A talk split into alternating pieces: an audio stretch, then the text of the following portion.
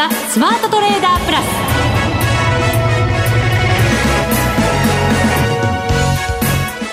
全国のリスナーの皆さんこんにちは。内田まさです。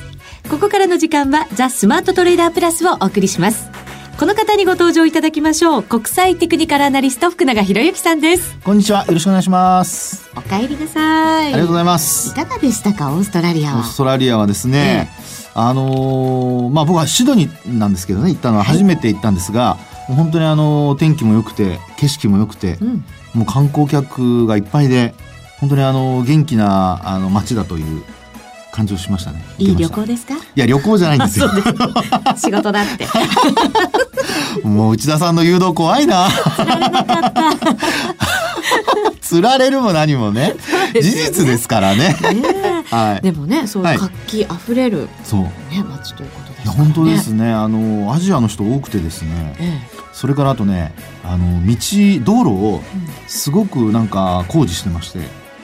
へ開発。そうそう公共公共工事だと思うんですが、はい、もう本当にそういう意味では街中至る所でやってたというのがね。あそうですか、はい、オーストラリアこの間利下げしたじゃないですか、はい、であとその後ね1か月据え置きしてますけど、うん、でもああやってやっぱり景況感をあの回復させようっていうね、うん、まあ、オーストラリアはもちろんシドニーよりも他に大きな街ありますけども、あのまあ、それからするとシドニーがまあ観光地である中でえー、そんなふうにこう公共事業というか公共工事を結構活発にやってるのを見てですね、はい。えー、いやこれ景気回復させようとしてやっぱ頑張ってるんだなっていうね。金融政策もそして財政政策も、はい、そうそう。そう、ね、両方じゃないでしょうかね、えー、うまくいけば本当に回復のね速度というものはやっぱりね、はい、上がってくる可能性はありますよね。そうですよね。今ですからあのオーストラリアはね史上最低の金利っていうふうにはなってるんですけど、はい。えー、ここから下げることにならないのであればまあこれまたトレードする人にとってはおって感じになるかもしれないですしね。はい、はい。えさてこの番組ではさらに個人投資家の皆様に近い番組を目指し実際にトレードを行っている方をお迎えしその売買手法や相場見通しなどについてお話を伺っています今回はですね、はい、HSBC など国内外の金融機関でトレーダーを歴任された竹内則弘さんをお迎えしてお送りしていきたいと思います、ね、はい、プロですよ。プロ中のプロ。ね。なんかプロフィールここには日夜トレードを行っている 今は独立されて、ね、なので、はい、逆に私たちの視点でも、はい、多分お話しくださるしプロの視点を持って、えー、それを分析してくださるということになりますから、うんこれはこれは。本当ですね。ね。いろいろアドバイスもらっちゃおう。ぜひ皆さんもお聞きもらうだけじゃなくて身につけちゃおう。そうです。身につけなきゃ。はい、頑張りたいと思います。はい、さあ、それでは番組進めていきましょう。この番組を盛り上げていただくのはリスナーの皆様です。プラスになるトレーダーになるために必要なテクニック、心構えなど今日も身につけましょう。どうぞ番組最後までお楽しみください。この番組はマネックス証券の提供でお送りします。スマートトレーダー計画、よーいドンさあ、それではまずは足元の相場から振り返っていきましょう。日経平均株価今日は55円42銭安、17,336円42銭。そしてドル円は104円63銭から64銭あたりとなっています。はい。はい。先週、あるいは先々週、うん、まあ、あの、シドニーの話をね、さっきしていただきましたけど、行く前の日経平均株価って、いくらぐらいだったか覚えてますかね、えっ、ー、とね、1万6千円台 まあ、そんなにあの悩む必要ないんじゃないですか。そうですよね。一生懸命なんかノートを取り出して。別に冒頭からそんなあの引っ掛け問題とかしませんよ。本当ちょっとドキドキしちゃいました。えっとね、先週の木曜日が1万7千円台回復だったんですよね。はい、その前見ると1万6千円後半700円台。そうなんですよね。ですね。えー、ですから、まあ、この番組の中では一応石橋、まあ、しつこいようですが、石橋叩いてですね、はい、だいぶね、水準の話というか、まあ、いいこともっていう話をしてましたけども、もう本当にそこからすると、えー、まあ、1万7000台回復して、ね、1万7000円台っていう橋がこう固まってきた感じじゃないですか。そうそう、本当そうですね。ねで、なおかつ今日はあの414円というですね、はい。えー、まあ取引時間中高値をつける場面もありました。うん。一応一部、あの一時ですね、プラスになる場面ありましたからね。はい。20円ちょっとプラスになる場面がありましたので、昨日の高値上回ったってことですよね。そうなんです、そうなんです、そうなんです。これね。はい。うん、で、あの、そう考えると、一応まあ日経平均株価もですね、あの、水準がどんどん切り上がってきていてですね、はい。えー、まあ、お話ししていたあ以上にと言ってもいいのかもしれないんですけど株価は堅調に推移していると。本当そうですね。5日線もぐーっと上がってきて上向き、ええ、25日線も上向きそうです。いいじゃないですか。でここでですねあのちょっと注意してほしいというか注意したいと思うのが、はい。まあ、ここまで来ると別にあのね、ある程度は、まあ1万7000円台乗ってくるとみんな強気に変わりますんでね。そういう時に僕はあの 石橋の叩き方をちょっと皆さんに伝授しないといけないという、えー、どうやって叩くんだろう。壊し、壊しちゃいけないんですよ。そうか、力強くはダメ。ダメダメダメ。弱く？はい。いやいや、本当に叩くわけじゃないんですかそうですよね。はい、え、何で確認したらいいんですか？そうなんですよ。ここでね、やっぱり見てほしいのは、はい、まあやっぱりあの、上昇今日で何日目でした？上昇は今日で？昨日で何日上昇でした？あの、えー、何日続伸でしたかね？そう、3日です。3日。昨日で昨日まで3日。昨日まで3日続伸。はい、今日で、まあ4日、えー、続伸になるところだったんですけど、4日ぶりの反落反落、はい。はい。その前は？その前は、はい。えっ、ー、と、1、2、3、4、5。そう、5日続伸じゃないですか。はい。あれ？これって、驚くこと？驚くこと、そこは内田さん、驚くことって言っちゃう。これはですね、はい、よく考えてみてください。2週間の間に2回しか下げてないんですよ。うん、2日しか。2回というよりも2日しか。そうですね。っていうことは、うん、何が重要になりますか？あれだ。あのほら、勝ち、勝ち越し負け越し。もう僕言いたくないけど、あの、お年寄りと話してるみたいにするのやめてくださいね。あれだとかと、それだとか。困っちゃいましたね。これ、音声ですよね。ラジオですよね。そうそうラジオなんですからね、指さしたってダメですよ。そうですよね。形を手で作ったって。はい。はい、あの、白と黒の丸でこう数えていくやつじゃないですか？そうそう。何勝何敗とかね。はい。いうのでカウントする、あの、サイコロジカルライン。それでした。はい。うん、で、これで見ると、実は昨日はですね、ですね、あの75%っていう、いわゆるあの買われすぎのゾーンまで達してたんですよ。あの騰落レシオだって結構なんか高いところに来てるとかって話ですけど、はい、どうなんですか、その辺。その騰落レシオの方は、うん、あのこれまでの見方と若干最近の見方ちょっと変わっていてですね、はい、逆にあの120を超えて140いったりすると、うん、あのそのまま要はあの強い状態が続くっていうことが結構多くなってきているんですね最近は。まあ、確かに上がる時ぐんぐん上がってきますからね。はい、そうなんです、そうなんです。で、あの、サイコロジカルラインは、あの、これまで見ている限りですと、うん、あの、80%、83.3っていうのが、まあ、その上にもあるんですけど、75の上にですね。はい。で、これまで見てると、大体まあ、75からその83.3のところにまで達すると、一旦は一服するっていうような、うん、そんな値動きなんですね。はい。はい。ただ、あの、一服すると言っても、ここで誤解してはいけないのが、あの、反落して、もう一回1万7000円割るとかそういう話ではなくて、えー、要はスピードが若干緩まるという、うそういう感じなんですよ。はい。で、あのー、そこでですね、ポイントとして、えー、っと、見ていただきたいのは、もし皆さんがサイコロジカルラインをご覧になれるのであれば、うん、あのー、ちょうど7月の、あ、ごめんなさい、10月の19、20日、うん、ここも2日間は、あの、75を超えてたんです。うん、で、えー、そのさっき内田さん数えてくれた5連投の後の1敗。うん、で、これで、えー、一旦、あの、70%割りました。はい。で、その後、また上昇続くんですけど、えー、70%台まで届かず、うん、そして、えー、昨日の時点で75に達したという状況なんですね。うん、ですから、あの本当にもう、あの、まあ、いわゆる高水準で一応推移していると。いうふうに考える必要があるのかなってところでしょうね。まあ、高水準を保ちつつ、はい、ちょっとした休憩も入れながらうまく上がってる感じまあそうなんですよね。ですかね。はい。なので、今の、こう、日本企業の決算発表進む中で、えー、まあ、個別株のの反応自体はですね、あの、まちまちではあるんですけど、はい。総じて、あの、指数を見ると、おしっかりしているっていうですね、そういうところがこうよくわかるかなっていう感じはしますね。で、あと、日経平均だけじゃなくてトピックスも実はほぼ同じ形になってますので、はいうんえー、今日もトピックスは反落して終わってますから、これ 4, 4日ぶり、4営業ぶりの反落ですからね。うんなので、えー、トピックスと日経平均株価のその動きの違いが大きく現れなければ、うん、あ基本こう、まあどちらか一緒にですね、えー、仲良くまあ、あの、ランデブーとか言ったりしますけども、うん、古い言葉ですね。はい。なんとなくね。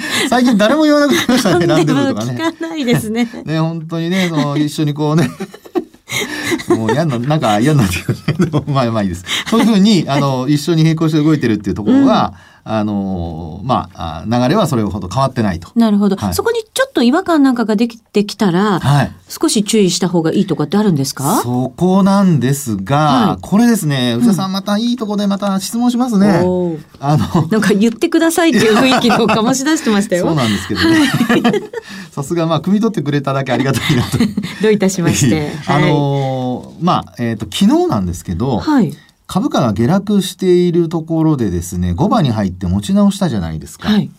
で、その時にですね、これ日中足の動きをご覧になっている方、昨日も午後からね、うん、あの、日銀による ETF 買いの観測が出て、はい、で、そこで株価上がったんですよね。で、日経平均よりもトピックスの方が先に上がった。はい。で、その後に日経平均株がプラスに転じて、うん、あトピックスはもう5番からもうプラスになってましたから、はい。まあ、そういう意味では、そこで、あの、日銀の ETF 買いというのが意識され、かあの、されて、結果、昨日700億円以上買ってましたよね。はい。707億円程度。はい。はい、710何億円じゃないですか、昨日は。ちょっと間違えましたね、はい、私。見てるサイトが違うのかな。いい。それでですね、そう考えると、あの、これ、まあ、違いという意味で言うと、日中トレードされてる方いらっしゃると思うので、はい、まあ、今日はちょっと後で、あの、業績の話もちらっとしますけど、基本そのトレードをしている中で、値動きのその違い、うん、要は、あの、トピックスの方が下落率が小さいとか、あるいはその前場と後場で、5場の方にこう入った途端にトピックスの方がプラスに転じるとか、はい、こういうのっていうのは、まあ、基本的にその ETF 買いによる、まあ、影響というふうに考えられるわけですね。うんはい、そうなると、これあの、まあ、えー、ショートしてる人は、下げると思ってショートしてる人は買い戻さないといけないですし、うん、一方であの、まあ、これから、えー、ロングで入ろうかとか、えー、あるいはあのショートで入ろうかと思ってる人は、まあ、どちらかというとショートはちょっとやめて、うん、ロングの方の目線に変えなきゃいけないとか。うん、それからあともう一つは、えー、今度持ってる人は、あのー、まあ、もしプラスになるんであれば、やっぱり利益を伸ばしたいですよね。そうなると、やっぱりトピックスの動きを見ながら、うん、あトレードするとか。で、あとですね、これあの、これまでは、例えば小型株が強い状況だとかっていうのはよくありましたよね。はい。で、あと、あの、9月末をですね、100として、うん、で、日経平均、トピックス、それから、マザーズ指数、日経、ジャスタ平均。はい。これ4つの指数がありますけど、一番パフォーマンスがいいのって、どの指数だと思います？えー、一番いいの？はい。9月末30日を100として。100として。はい。本当だったらトピックスって言いたいんですけど、はい。どうだろう、日経平均。あ、いいですね。日経平均です。はい。で、2位が、はい、あの、トピックスなんですね。はい。ですから、そういう意味では、やはり、あの、ETF 買いといってはなんなんですけども、まあ一応株価の方は主力株が上がってる。じゃあ、一番パフォーマンス悪いのは？マザーズ。お即答でしたね。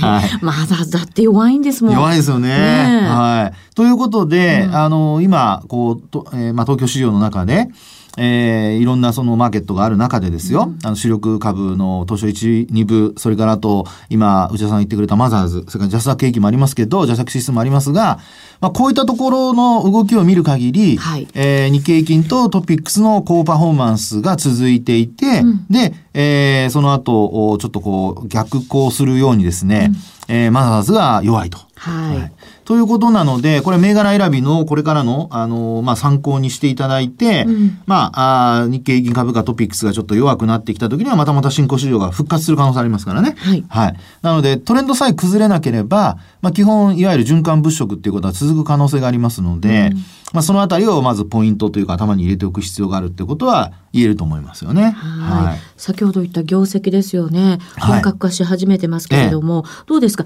結構あの株価への影響ってありますね。そうですね。いいものも悪いものもなんかこう、目を分けた格好で反応しますね。すねあの、まあ、一番ちょっとあのびっくりしたのは太平洋セメントなんかのですね地味な会社が、日頃商い薄いのにですねその発表した翌日あの、日経レバレッジ ETF の次に、売買高の、ね本当にね。ねまあ、あの、まあ、利益の情報修正もありましたけども、それに加えて自社株買いも発表してですね、はい、で、買われたっていうような状況になりましたけども、あの、ネガティブ要素で言うと、やっぱり、あの、IHI だとか、ああいったところがね、売られたりはしてるんですけどもね、あの、ただ、やっぱり、総じて、えー、売ってもちょっとこう、下げ渋るような、はい、まあ、そんな状況が続いているのかなというのが、うん、まあ、今の株式市場、業績の発表を受けた、まあ、反応と言ってもいいかもしれないですね。うんもうしばらくやっぱり決算発表を受けて、はい、動きというのは個別にありそうですね。そうですね。ね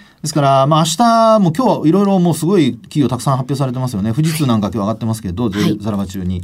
で、そういうのを考えるとですね、あの、明日、今日発表された、あの、個別株、個別企業の決算発表を受けて、明日はまた、あの、週末ですし、個別株物色の、に移る可能性がありますので、はい、えー、そのあたりも頭に入れながら、あのトレードのそのストラテジーを考えてほしいなと思います。そうですね。はい、週明けたら本当実質11月相場。そうなんですよ。ねね、来週またこういう時も入りますしね。本当そうです。大忙しです。本当にそうございます。はい、年明けちゃいますね。はい。ザスマートトレーダープラス。今週のハイライト。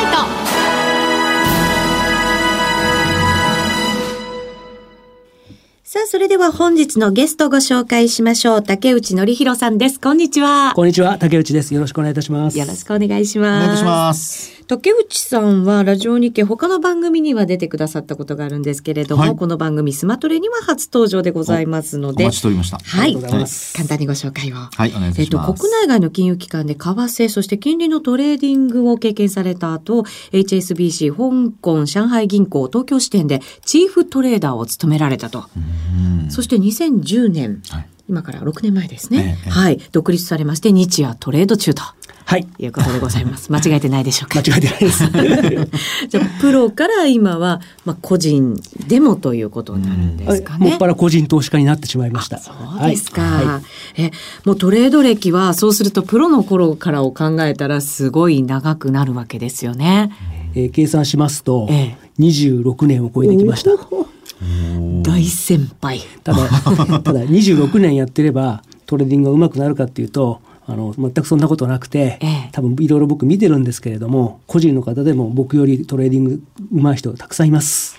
ええ。ー、でもそういう方々ってやっぱり何かね自分で見つけたものとかがきっとトレード方法であったりするんじゃないかなと思うんですけれどどうですか？竹内さんはトレードをこうずっとされてる中で一番なんかこう注意していることであるとか、大切にしていることであるとか、そういうことってありますか？あもちろんあります。はい、注意してるっていうことといえば、ええ。ー、特に個人になってからは資金管理ですよね。あね、よく聞くんですけどそれってどうやったらいいの？って 実際思うんですけど。これは具体的に申し上げてしまうと、はい、えー、資金の何パーセントを失ったら一回やめなきゃいけないかっていう、うん、そういう議論なんですよね。で具体的に数値を出してしまえば、はい、まあ初心者の方とか中級の方であれば1回でやっぱり2%以上失っちゃいけないっていうことなんですよね。2%か 負けとか買い負けとか、えー、勝ちってやっぱ続くものですから、はい、仮に2%で負けが5回続くと大体元手の9割になっちゃうわけですよね。うん、でこれが続いてく続もし続いたとしてもどこかでちゃんと勝ちはありますから、はい、基本的には、えー、2%と思っていただければいいかと思います。あとなんかこうそういう場合ってこうテクニカルなんかをこう見ながらトレードするっていう方も多いと思うんですね。はい、あの FX の場合ってやっぱりファンダメンタルズよりもテクニカルでってこうトレードされてるトレードの方が多いと思うんですけれど竹内さんどうなんですか、えー、僕もですね、えー、えー、テクニカルというのは、えー、かなり重視してるんですけれども、はい、今、えー、市場で席巻しているのが AI 人工知能とか、はい、 high frequency trade とかそういったですね、コンピューターを駆使した、はいえー、トレーディングの媒体なんですよね。そそえそうしたものに対して個人が対峙していくにはやっぱりファンダメンタルズっていう部分をしっかり勉強していかないとやっぱ太刀打ちできないと考えてるんですよ。ですから僕は今はファンダメンタルズの部分がかなり大きいです。そうなんですか？え、例えばどんなことをファンダメンタルだと入れ込んでいくんですか？もちろん金融政策だったりとか。はい、基本的には金利です。金利。はい。そして需給です。金利と需給。そして最後は投機です。為替を動かすのはこの基本的に3つです。投機。はい。え、それぞれ何をポイントに？金利はまあ金利ですよね数字、はい。はい、10年債とかでいいんですか？基本的には、えー、日米金利差で見る場合は20、はい、えー、ごめんなさい10年債見てます。10年債。はい、うん、それだったらできそう、はい、できます。誰でもできます、うん、え受給は？受給というのはこれは普通に新聞とかで見たらいいじゃないですか、うん、貿易黒字がいくらとかあるいは対外証券投資がいくらとか、こういうことの積み重ねだと思います。へえあそれでいいんですね。はい。意外と発表されてるものでできると。はい。じゃあ3番目の陶器はどこでどこで見ましょうか。これは IMM の通貨先物で見れますよね。それも発表されてる。はい、これ全部みんなタダで見えますからやっぱり使わないといけないです。はああのプロでいらっしゃるとやっぱり情報ってたくさん入ってきてコレジントレーダーってなかなか情報が入ってこないみたいな言われ方してましたけど、はい、今って随分その辺ってこうじゃあプロが見てるものと個人が見てるものってそんなに変わらないってことですかね？もう僕は実は今情報の、えー、ほとんどをですね、はい、ツイッターで撮ってるんですけれどもこれでほとんど不自由しないです。うんえプロでいた頃と全然あまり変わらないですか？じゃあ。不自由感じない不自由感じないですね。昔はディーリングルームではロイターとかブルームバーグとか、ええ、そういったものから、えー、し経済指標の発表の数値とかを取っていたんですけれども、ええ、今ツイッターではもういろいろないろいろな方が発表と同時にもうほんの ほんの数秒で出てきますから 本当便利ですよね、ええ、もう全く困ったことないですね。はあ、そうなんですね。ただこう、情報のなんて言うんだろう、判断の仕方 私たちがなんかこう、あ、このニュース見たぞって思うと、もうなんかそこで出尽くしみたいな感じになったりするじゃないですか。はい、追い込み済みとか、はい、そういうのってやっぱりプロとちょっと違うんじゃないのって思ったりするんですけど。それは多分経験値かもしれないですけど、それ多分皆さんが爆発を踏んでいただければ、多分普通にはできるようになると思いますんで、心配なさらなくていいと思います。そうですか。あとはじゃあ経験を積むと。いうことなんですね。さん結構積んでますよね。どうしてそこ突っ込むんですか？まだちょっと初々しい感じにしといてくださいよ。いやいやもう経験積んだらもう経験値が、はい、あの自分の力ですから、自信持って進んでもらったらいいと思います。なるほど。あの今の状況の中でトレードするんであれば、通貨ってたくさんある中でどういうふうにこう選んでらっしゃるんですか今何をやるべきなんですか、はい、基本的に通貨の中で、はい、通貨の選択っていうのは非常に重要で、ええ、まず政治が安定していること、はい、経済が安定してて経済の先が読めること、はい、するとエマージングっていうのは外れてしまうんですよね。そうですね、はい、そうすると大きい国そう大きい国になっちゃう。G7 からまず選びますよね。G7 からね、はい、でその中でまあ、現状であれば、いわゆる株でいうボックス券ですか、レンジに入っちゃってるようなニュニュージーランド、はい、ニュージーランドドル。今難しい。難しいです。あと、オージードル、うん。この辺がまず外れちゃいます。うん、そうすると、経済と政治がよく分かってるとなると、やっぱりドル、はい、円、はい、ユーロ。この G3 の3つから組み合わせで選ぶことが多分最善かと思います。ただ、カナダはちょっとここに来て方向感が出てるんで。原油がね、まあ、動いてそうそうですね。はいなるほどね。通貨で G3 ってなんかいいですね。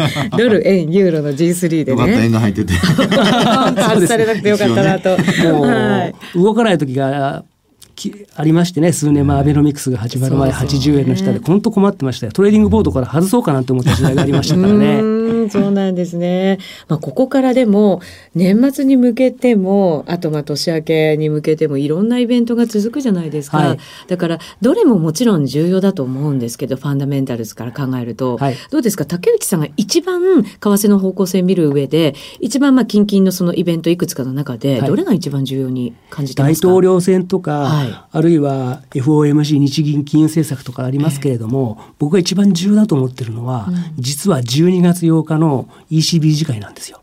え ECB ですか、はい、え今 ECB えそうなんです。えなんそれはなぜ？えこれはあの10月20日、えー、最近なんですけれども、えー、理事会後の記者会見でドラギ総裁が、えー、既存の資産買い入れプログラムの延長を検討するっておっしゃったんですよね。はい、ただ今欧州の置かれている現状を鑑みれば、うん、えー、ドイツ国債の枯渇っていう懸念がありますありますし、うん、あと特に北部欧州、えー、特にドイツなんですけれども景気が総じて、えー、堅調なんですよね。こうしたところで、えー、もちろんマイナス金利っていう深掘りはもう無理ですし、はい、はたまたこれで資産買い入れプログラムを延長すればそこでもう緩和の打ち止め感が出かねないんですよね。うん。ユーロ高くなるってことですか？そうすると。結果から言ってしまえばそうです。ほうあのずっと今年ユーロって、はい、こう横ばってて、はい、なかなかレンジが出なかった通貨の一つですよね。はい。いよいよじゃあもしかしたら、はい、この12月の ECB をきっかけにして、はい、大きく動くトレンドが出てくる可能性があるっていうことですか、はい、非常に大きいと思います。去年の3月に1.05を割れてから、えー、ほぼ半年1年半以上もう相場がないですよね。うん、ユーロの長いチャートで見てみると、はい、えー、こういったこういった膠着の後にはかなり大きい値動きをし、えー、が値動きを見て取れるんですよね。はい、でこれはどうしてそうなるかっていうと過去の金融政策過去の中央銀行の金融政策を検証してもらうと、えー、答えが出てくるんですよね。はい、で例えばですね FRB、うん、2008年から QE1、QE2 をやってきまして、えー、結果的にはドルは下落してきました。はい、ところが QE3 になったら、えー、ドルは下落するどころか急上昇してます。うん、で日銀も、えー、黒田バズーが1、2と打ってきてもちろん、えー、思いっきり円安になりまして多分こういったんで恩恵を多分被った方も随分多いと思うんですけれども、はい、ところが今年の1月に導入されたマイナス金利ではあまりにも不評でその後約20%をドル円減減,、えー、減価してしまいました。つまり金融政策の末期っていうのは逆行が起こるんですよね。はい、ですこれを当てはめると、はい、やはり ECB 欧州えユーロドルはこの先大きく上昇する可能性があると、そういう結論になるかと思います。アメリカでも来年もゆっくりでしたペースだとは思うんですけど利上げ方向ではあるんですけどやっぱりユーロが強い。とと思います。利上げがゆっくりだからこそ、はい。えー、ドルが変われないということです。なるほど。ちょっと来年に向けて、じゃあもしかしたら楽しみかもしれないですね。ねさんのお話はちょっと中長期の視点でね、はい、役に立ちそうですね。そうですね。ねファンダメンタルズ、大事にされてるということですからね。また第2弾もお待ちしておりますので、はい、ぜひよろしくお願いいたします。はい、ぜひお越しください。ありがとうございました。ありがとうございました。今日は竹、えー、竹内のいるさんにお越しいただきました。ありがとうございました。さあ、あっという間に番組もお別れの時間が近づいてまいりました。本当そうですね。決算発表なども注意しながらはい皆さんトレードしていただきたいと思います。ここまでのお相手は福永博之と内田まさでお送りしました。それでは皆さんまた来週。この番組はマネックス証券の提供でお送りしました。